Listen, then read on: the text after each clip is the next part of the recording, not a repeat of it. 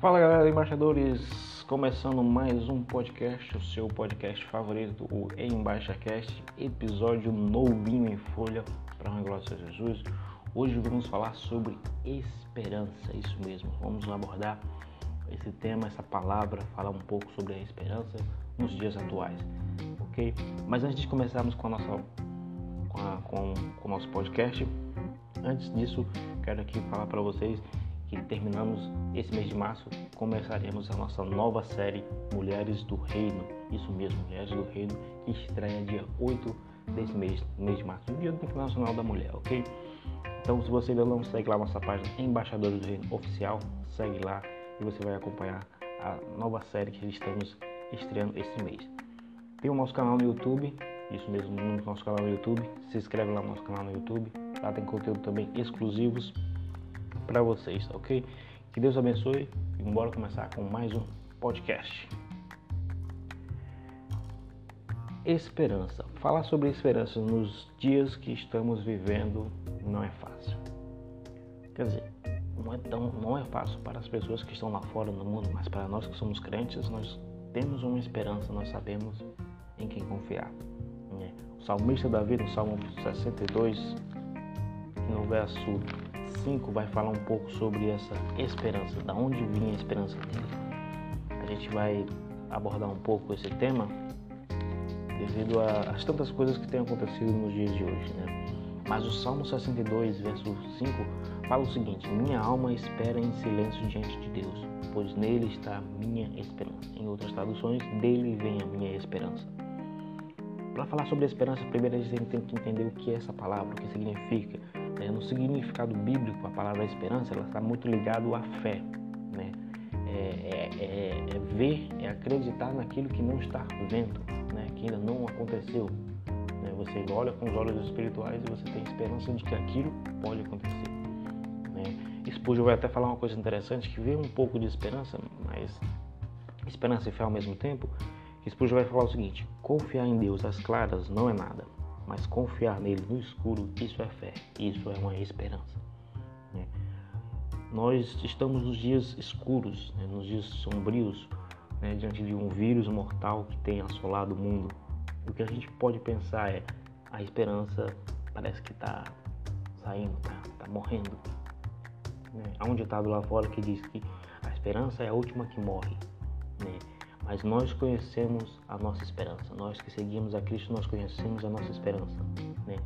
E, e esse ditado não serve para nós, né? porque a esperança, Deus é o Deus de toda a esperança e ela nunca morre. Né? Porque Cristo Jesus, que morreu na cruz do Calvário e ressuscitou ao terceiro dia, vive e por ele viver nós temos esperança de um dia poder vê-lo e de passarmos por dias tribulosos, mas passarmos com ele porque ele prometeu que estaria conosco todos os dias, né? como Mateus 28, 20 diz. Ele, é, eis que estarei convosco todos os dias. Né? Até porque ele mesmo falou em João 16, 33, se não me falha a memória, que no mundo nós teríamos essas aflições. Nós não, não, não seríamos isentos. Tem até um vídeo no nosso canal né, chamado Isentos. É quando a gente vai fazer uma prova e a gente busca uma isenção, porque é uma prova particular e tal, para algum concurso, alguma coisa, a gente busca uma isenção, né? Para a gente ficar um pouco livre de pagar uma certa quantia. E aí Jesus ele diz, olha, vocês não vão estar isentos não. Mesmo que vocês me sigam, vocês vão passar por dificuldades, vocês vão passar pelas tribulações, vocês vão passar pelas, pelas aflições desse mundo. É, Cristo nunca disse que estaríamos isentos, né? mas ele prometeu a presença segura do Espírito Santo em nossas vidas. Então, o que a gente pode entender sobre essa palavra esperança é que ela está muito ligada à fé. Fé e esperança elas andam de mão dadas. Né? Você ter fé de que alguma coisa vai acontecer pode dizer que você tem esperança de que aquilo pode acontecer. Né? E o que a gente pode ver é isso, que, o mundo lá fora tem esse ditado de que a esperança é a última que morre. Né? Para o mundo parece que a esperança vai acabar, para nós que cremos em Cristo, ela nunca morre, nunca acabou. Né? E eu, eu, vejo hoje muitas pessoas com, colocando a sua esperança, esperando na ciência, esperando na política, nos homens e estão buscando, colocando as suas, suas fichas e esperanças em coisas nada sólidas, né, em coisas desse mundo. O que a gente tem que lembrar é que tudo isso aí são coisas nada sólidas. A ciência é falha, é, a política com os homens pior ainda. Então não coloque a sua esperança na ciência, totalmente na ciência. Não coloque sua esperança totalmente na política, mas deposite a sua esperança em Cristo. Né? E para os cristãos, muitos cristãos, eles começaram a ficar com medo desse vírus começaram a questionar a esperança em Deus. Talvez alguns até abandonaram a Cristo diante dessa caminhada. Até porque o evangelho que no último episódio a gente falou sobre falsos evangelhos, tem muitos evangelhos que falam que a gente não por tipo assim, crente não pode sofrer, crente não é para sofrer, crente crente não tem que ficar doente, tem tem várias igrejas, vários evangelhos que falam isso. Isso não condiz com a palavra do Senhor, até porque João 16, 33 vai dizer: No mundo nós teríamos aflições, mas era para termos bom ânimo, porque ele venceu e nós podemos vencer. Então, é, para os dias atuais, eu posso dizer: tenha esperança, mas deposite a sua esperança em Cristo.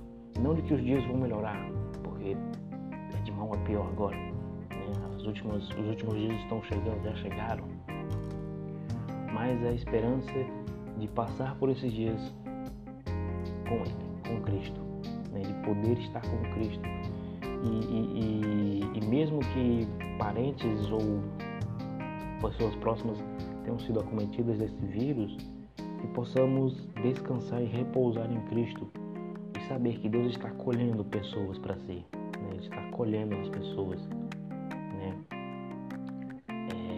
Morte lá fora no mundo é terrível, é algo doloroso para nós cristãos também. Não é que ah, nós temos Cristo, nós choramos, nós nos lamentamos, nós às vezes questionamos Deus, mas a morte para alguns, para alguns de nós cristãos, não é o fim, mas sim o começo de uma nova vida com Cristo, de uma vida eterna com Cristo.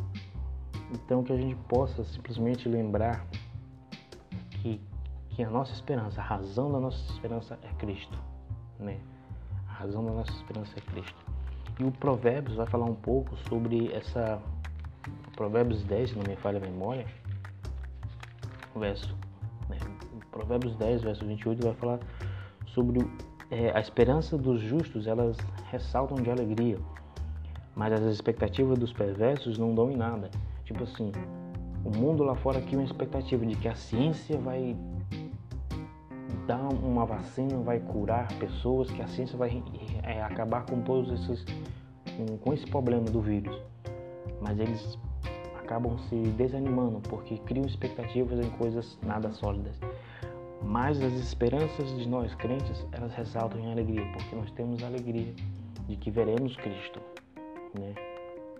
Se, nós, se esse vírus chegar em nossa casa, chegar em nós e, e, e Deus quiser nos levar, estaremos com Ele. Até porque Paulo vai dizer: viver é Cristo, e morrer é lucro. Né? Mas não se engane com a política, não se engane com isso com os homens que, que dizem se importar com as vidas, mas não estão nem um pouco se importando com as vidas. Né? Se você tem esperança, se você crê em Deus, eu vou te dizer aqui três coisas, quatro coisas que quem tem esperança em Deus, ele tem. Né? Quem tem esperança em Deus tem alegria, né? tem alegria de, de não uma alegria uma alegria passageira, mas uma alegria e um conforto mais, né? O mundo lá fora eles buscam conforto em coisas nada sólidas, em, em psicologia, em filosofia, entre outras coisas, mas nós temos a alegria e o conforto em Cristo, porque Ele é que nos sustenta, Ele que nos guarda, Ele que nos livra de todo mal.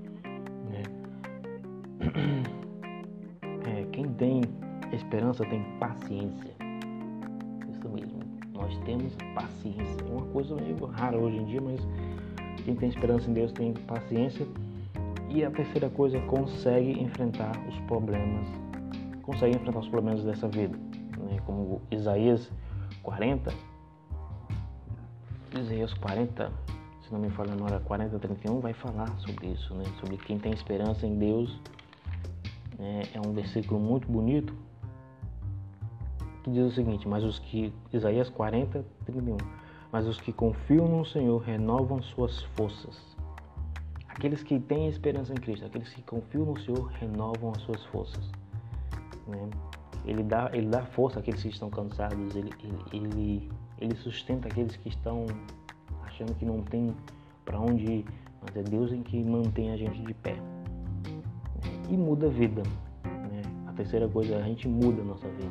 Quando a gente tem esperança em Cristo, nós encaramos os problemas e mudamos a nossa vida, mudamos a nossa forma de, de agir, de, de, de, agir, do nosso jeito, né? nós mudamos por completo.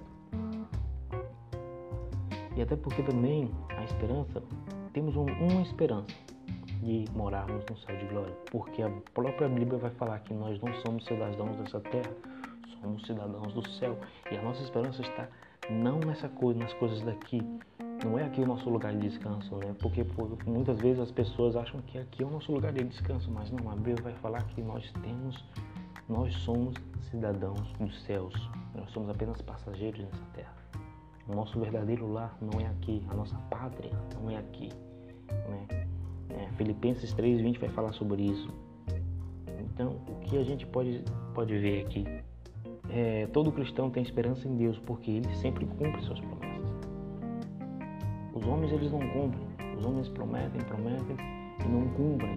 Mas Deus, como Marcos Lucado fala, a palavra de Deus é garantida. O que ele fala acontece. Então, nos dias que nós estamos vivendo hoje, que você venha ter esperança. Em quem? Em Cristo. Somente em Cristo. Como salmista, somente nele eu confio. Somente nele eu espero.